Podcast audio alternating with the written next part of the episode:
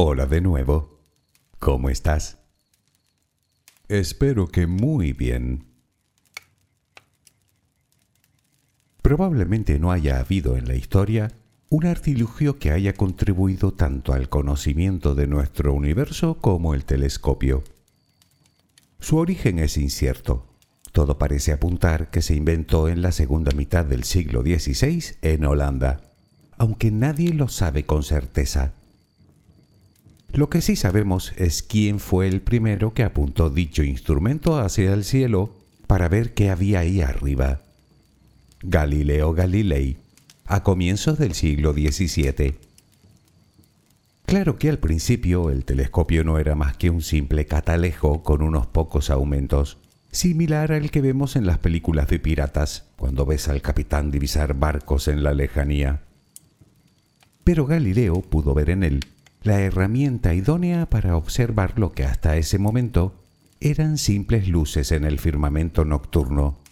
Así que lo perfeccionó, fabricando sus propias lentes hasta conseguir unos nada desdeñables 30 aumentos, lo que le permitió, entre otras cosas, descubrir las cuatro mayores lunas de Júpiter, Io, Ganímedes, Calixto y Europa, o ver los cráteres de la luna, o estudiar las manchas solares, o observar las fases de Venus, corroborando así la teoría heliocéntrica de Copérnico algo que por cierto le traería algún que otro disgusto.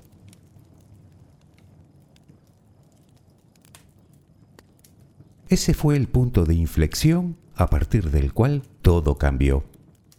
En 1668, Isaac Newton crearía lo que sería el precursor del telescopio actual, el telescopio reflector, que en vez de lentes utiliza espejos que no solo aumenta la cantidad de luz recibida mejorando la propia observación, sino que corregiría algunas de las aberraciones luminosas que impedían ver los objetos de forma clara y sin distorsiones. Desde entonces, los telescopios no han hecho más que evolucionar hasta conseguir verdaderos milagros tecnológicos que nos permiten ver mucho más allá de lo imaginable.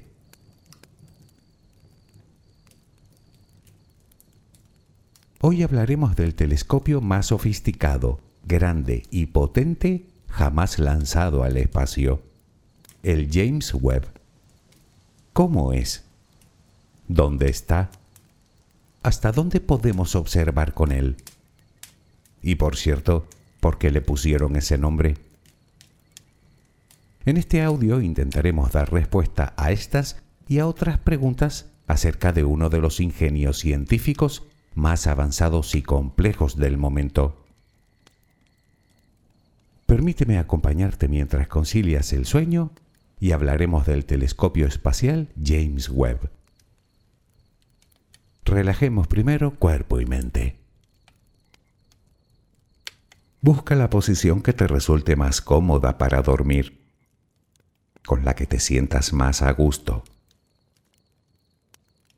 Recuerda que siempre puedes colocarte boca arriba, con los brazos a los costados y con las piernas ligeramente separadas. Cierra los ojos si aún no lo has hecho. Intenta que los párpados estén lo más relajados posible. Toma aire profundamente por la nariz. Reténlo un par de segundos y suéltalo lentamente. Lo hacemos otra vez, pero en esta ocasión con la respiración abdominal. Inspira, reténlo, suelta. Nota cómo el abdomen sube y baja mientras que tu pecho permanece inmóvil. Una última vez. Inspira reténlo y suelta.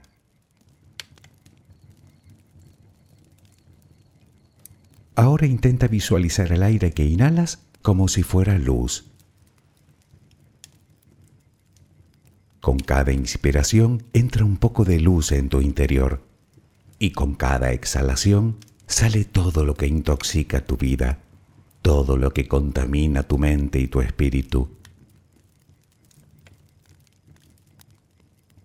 Inhalas luz, exhalas malos pensamientos, preocupaciones, estrés, ansiedad.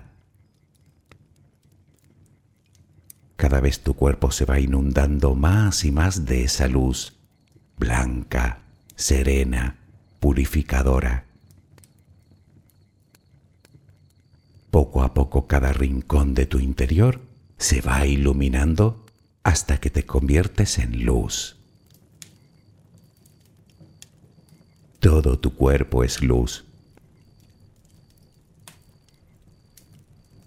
Continúa respirando normalmente, sin forzarlo, a tu propio ritmo. Inhalas luz, exhalas luz.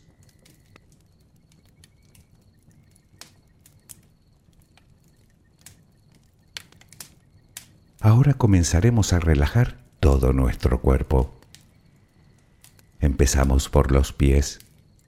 Nota cómo se relajan. El pie derecho. El pie izquierdo.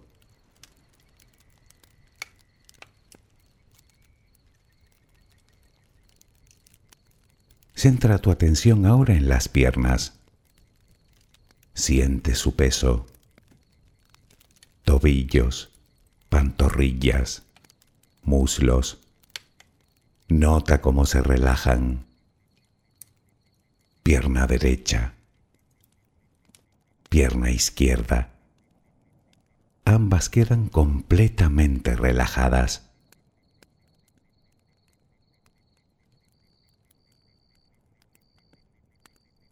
Toma conciencia de tu cadera. Sientes cómo se relaja, cómo se relajan tus glúteos.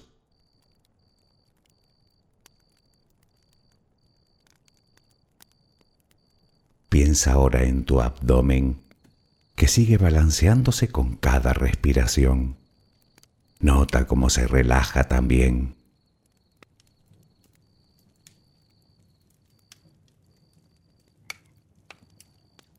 Tu pecho que permanece inmóvil también se va relajando.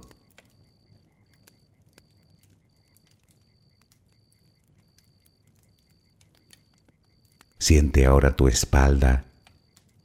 Sientes que cada vez pesa más y más. Desde la cadera hasta el cuello, todos los músculos de la espalda quedan completamente relajados. Notas como ya no hay tensión en ella.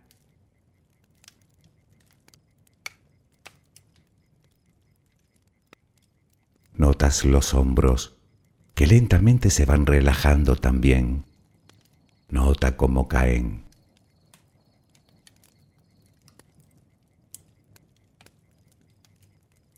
Presta atención ahora a los brazos. Tu brazo y antebrazo derecho tu mano derecha, los dedos de esa mano. Todo queda relajado. Tu brazo y antebrazo izquierdo, tu mano izquierda, los dedos de esa mano. Notas el peso de ambas extremidades.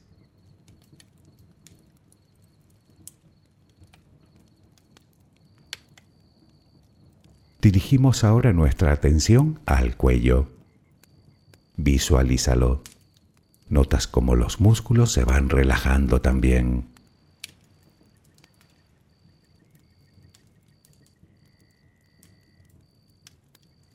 La mandíbula, las mejillas, los labios, la frente, el cuero cabelludo.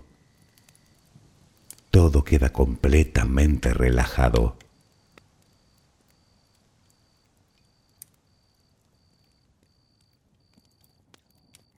Sigue respirando, lenta y serenamente. Con cada respiración sientes como tu cuerpo se va relajando más y más.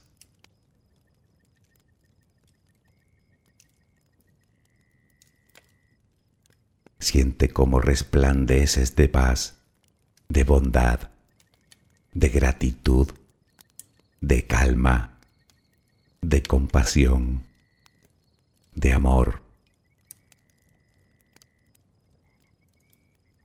Continúa respirando suavemente. Recuerda que ahora eres luz. Solo respira tranquilamente.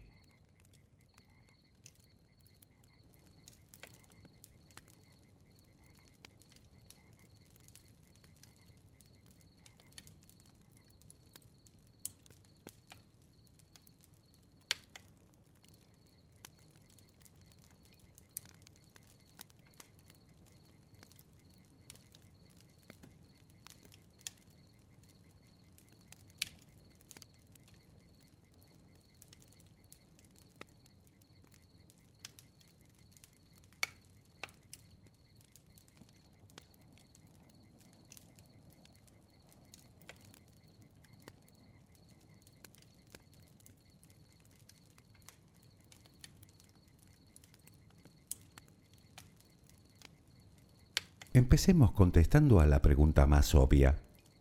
¿Por qué se le puso ese nombre? Cuando se aprobó el proyecto de diseñar y fabricar este nuevo telescopio, se le puso el nombre de Telescopio Espacial de Nueva Generación. Poco más tarde se le cambiaría el nombre por el de James Webb. James Edwin Webb fue el segundo director de la NASA y ostentó su cargo entre 1961 y 1968. Bajo su mandato, la agencia desarrollaría uno de los retos más ambiciosos y audaces de toda la historia de la humanidad, el conocido como Proyecto Apolo, que como sabes consistía ni más ni menos que en llevar a un hombre a la Luna. Pues en honor a él y en base a su papel fundamental en dicho proyecto, lo bautizaron con ese nombre.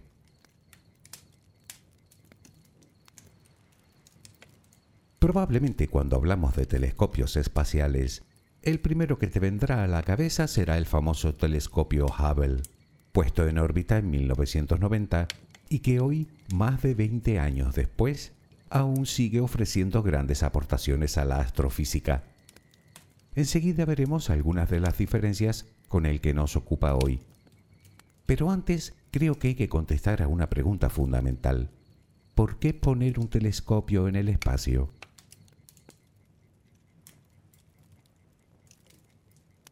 Bueno, como dijo el célebre físico italiano del siglo XVII, Evangelista Torricelli, vivimos en el fondo de un mar de aire. Obviamente se refería a la atmósfera. Y eso es un problema cuando lo que queremos observar está fuera de ella. Sobre todo determinadas longitudes de onda del espectro electromagnético. Con las ondas de radio no hay inconveniente. Atraviesan la atmósfera como si ésta no existiera pero con los rayos gamma o los rayos X o con gran parte del espectro infrarrojo, la cosa cambia. Porque la capa de aire que tenemos sobre nuestras cabezas actúa, digamos, como filtro, que hace que gran parte de esas ondas nos lleguen muy distorsionadas o directamente no nos lleguen.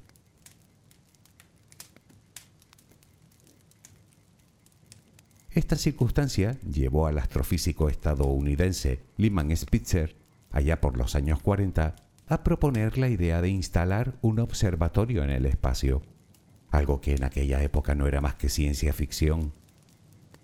Seis décadas más tarde, en 2003, fue lanzado al espacio un observatorio con su nombre, el Spitzer, un telescopio de infrarrojos con un espejo reflector de 85 centímetros de diámetro que fue retirado en 2020 debido a que se le agotó el helio líquido que lo mantenía frío. Piensa que si lo que quieres es captar el calor, no puedes permitir que el instrumento de captación esté caliente, sino todo lo contrario, entre más frío, mejor. Luego veremos cómo lo consiguieron con el James Webb.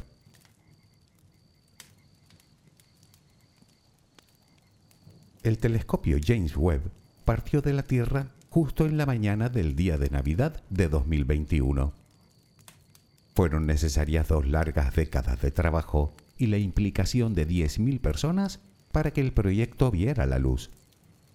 Fue el producto de la colaboración de la NASA y de las agencias espaciales europea y canadiense.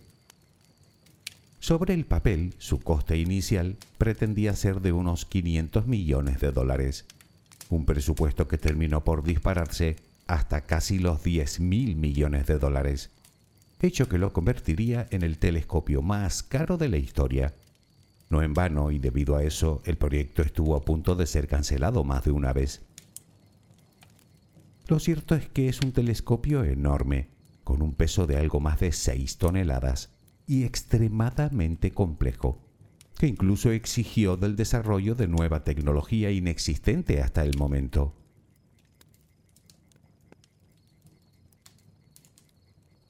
Como comentamos antes, los telescopios reflectores contienen espejos en vez de lentes. Funcionan más o menos de la siguiente manera tienen un espejo principal que capta la luz. Esta es reflejada en un espejo secundario y este a su vez la redirige hasta los instrumentos que la procesan y en el caso de los telescopios espaciales que la envían posteriormente a la Tierra. Obviamente entre más grande es el espejo, mayor será la cantidad de luz que reciban y en consecuencia no solo podrá ver a mayor distancia, sino con una mejor resolución de imagen. Pues bien, una de las principales diferencias del web con respecto al Hubble es precisamente el tamaño de su espejo principal. El Hubble dispone de un espejo principal fabricado de una sola pieza de 2,4 metros de diámetro.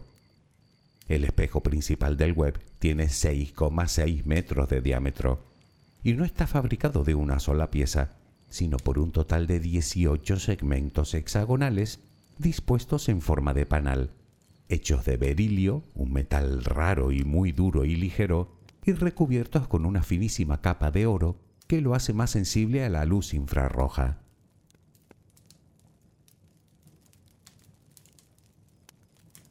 Sin embargo, poner en el espacio un telescopio tan grande tiene un gran problema y es que no cabe ninguna nave espacial que hayamos fabricado.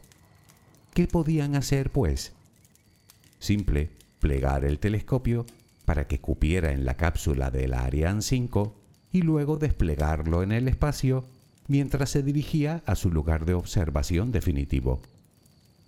Y es que el James Webb no orbita nuestro planeta como el Hubble, que lo hacía a unos 600 kilómetros sobre el mar, sino muchísimo más lejos. Se puede decir, sin riesgo a equivocarnos, que el James Webb rompió con todos los récords de complejidad en misiones espaciales.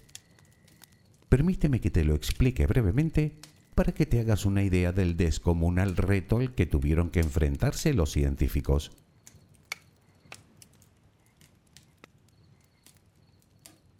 Cada misión espacial tiene lo que los ingenieros llaman puntos únicos de fallo. Se trata de procesos secuenciales que tienen que salir bien para que la misión tenga éxito. Por ejemplo, si ponen un satélite en órbita y los paneles solares no se despliegan correctamente, el satélite no funcionará, así que la misión será un fracaso. En este caso podemos hablar de entre 5 y 10 puntos únicos de fallo, es decir, procesos que deben llevarse a cabo para que dichos paneles se desplieguen correctamente. Aterrizar un rover en Marte tiene unos 80 o 90 puntos únicos de fallo. Son 80 o 90 cosas que tienen que pasar para que el proyecto tenga éxito. Pues bien, el telescopio James Webb tenía 344 puntos únicos de fallo, muchos más que la mismísima misión Apolo. De hecho, el mayor número de puntos de fallo de cualquier misión jamás realizada. Si solo uno de ellos hubiera fallado, habríamos puesto en el espacio el objeto inútil más caro de la historia. Y lo peor es que no hubiera sido posible repararlo precisamente por el lugar en el que se encuentra. En breve lo veremos.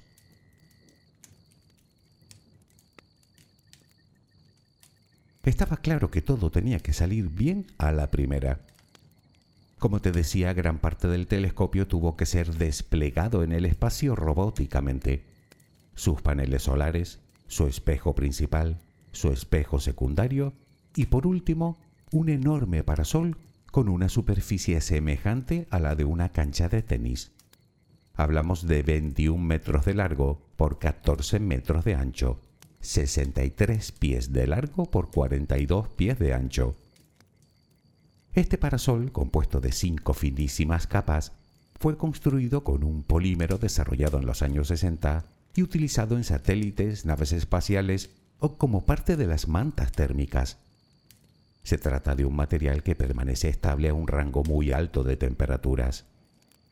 Dichas capas están recubiertas de silicio y aluminio que tienen la finalidad de reflejar la luz proveniente del Sol y en menor medida de la Tierra y de la Luna.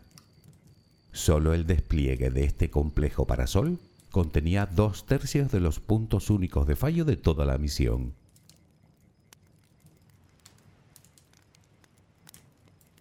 Como comentamos hace un momento, para captar luz infrarroja, es decir, calor de objetos que están muy distantes, necesitas mantener el instrumento de captación a la temperatura más baja posible. Decíamos que el Spitzer se enfriaba con helio líquido. Pues bien, el Webb con este enorme parasol. Si no lo tuviera se asaría unos 110 grados centígrados mientras que este artilugio lo mantiene a una temperatura inferior a los 230 grados bajo cero, tremendamente frío, o como dicen los científicos, a temperaturas criogénicas.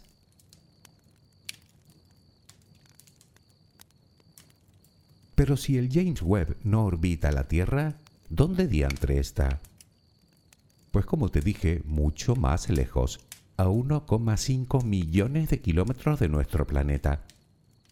Para hacernos una idea, la Luna solo está a unos 384.000 kilómetros de nosotros, pues el Webb tres veces más lejos. Ese es el motivo por el que, de fallar algo, su reparación es imposible, puesto que no podemos enviar una misión tripulada a un lugar tan lejano.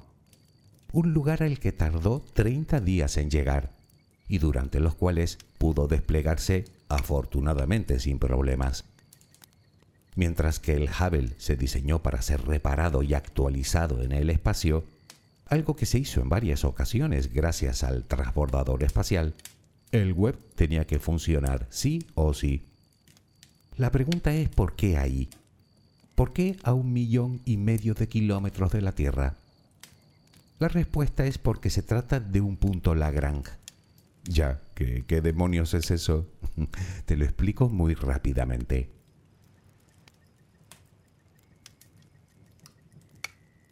Imagina que tienes que colocar un objeto en un punto del espacio y necesitas que se mantenga ahí indefinidamente utilizando la menor cantidad de energía posible. Si lo pusieras a girar en torno a nuestro planeta, su órbita tarde o temprano se iría deshaciendo y terminaría por precipitarse al suelo. Debes tener en cuenta que en el espacio la gravedad de los cuerpos siempre está ejerciendo su fuerza los científicos necesitaban colocar el telescopio en un lugar tal que la fuerza combinada del Sol y de la Tierra permitieran mantener el observatorio estacionario mediante la fuerza centrífuga y sin riesgo de que colisione con nada o de que salga despedido. Dicho de otro modo, el objeto quiere escapar, pero la gravedad combinada se lo impide, así que se mantiene en un mismo punto.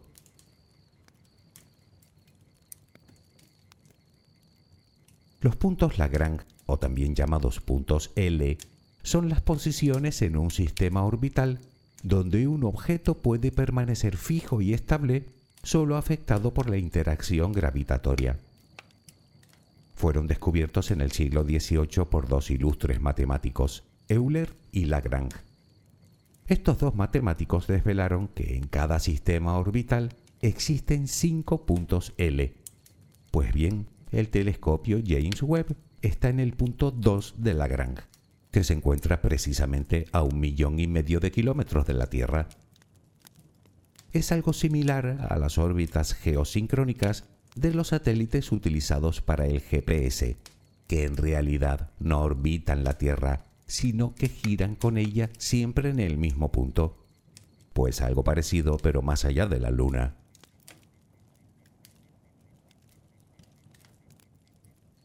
Tal vez te preguntes por qué se envió a un lugar tan lejano.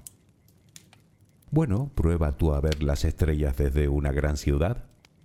Lo lógico es que te alejes todo lo posible de la contaminación lumínica y que te vayas, por ejemplo, al campo. Pues por eso mismo.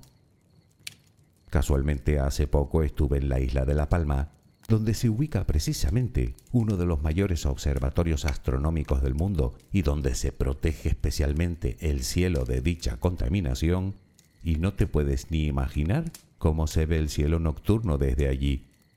Una preciosidad.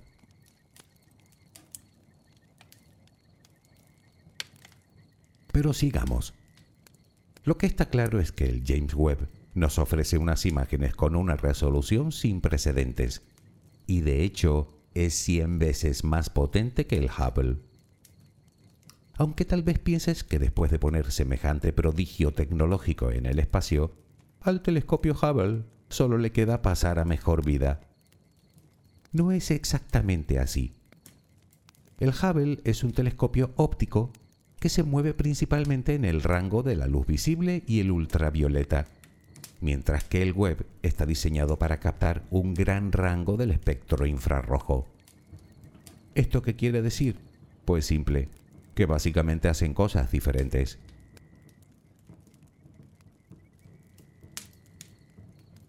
Verás, la luz al viajar largas distancias por el espacio se va debilitando y baja su frecuencia de onda por debajo del rojo. Y esa luz infrarroja tiene una particularidad que la hace especialmente interesante, que es capaz de atravesar las nubes de polvo y gas, lo mismo que las ondas de radio atraviesan nuestra atmósfera sin problema, por lo que nos permite ver cosas que de otra manera sería imposible. Es decir, que el James Webb puede ver lo que el Hubble sencillamente no puede. Además, teniendo un espejo tan grande, es capaz de captar los infrarrojos muy débiles que llegan desde prácticamente el otro lado del universo conocido.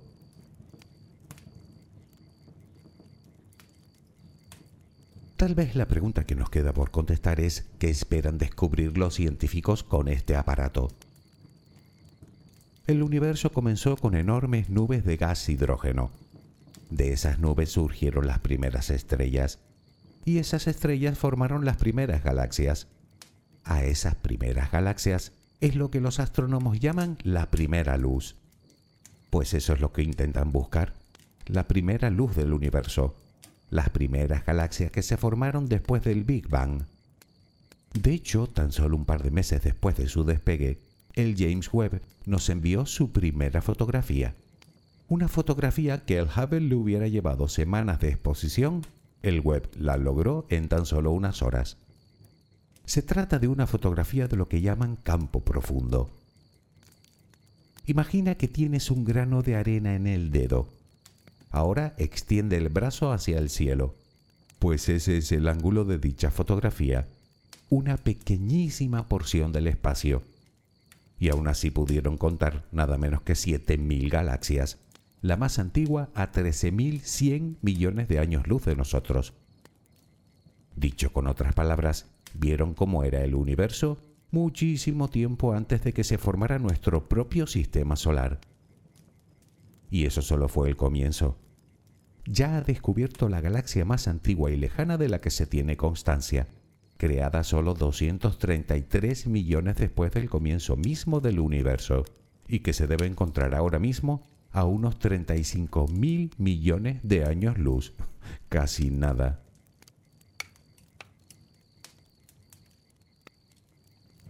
El James Webb es capaz de captar lo que cualquier otro instrumento de observación actual, terrestre o espacial, pero con mucho más detalle precisamente porque puede ver más allá del gas y del polvo, lo cual representa una grandísima ventaja para los astrónomos y cosmólogos, porque eso significa que pueden ver y estudiar objetos y fenómenos mejor que si los tuvieran delante y los vieran con sus propios ojos.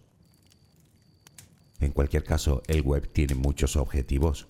entre ellos el estudio de la formación de estrellas, de galaxias, de sistemas planetarios o la observación de imágenes directas de exoplanetas y sus atmósferas, lo cual por cierto ya ha conseguido, y más de una vez. Y no hablamos solo de planetas del tamaño de Júpiter o de supertierras, sino de planetas del tamaño del nuestro. La andadura del telescopio espacial James Webb no ha hecho más que empezar, y ya ha hecho un buen número de descubrimientos muy interesantes aunque todo apunta a que eso solo ha sido un aperitivo.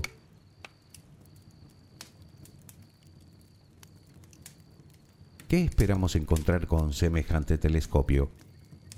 Eso es lo maravilloso de esta historia, que no lo sabremos hasta que lo encontremos. ¿Quién sabe? Quizá pueda por fin contestar a la pregunta de si hay vida ahí afuera, de si estamos solos o no en este universo. Sea como fuere, lo que encuentre seguro que será asombroso. En fin, habrá que tener paciencia. Espero que mañana tengas una maravillosa jornada. Que descanses. Buenas noches.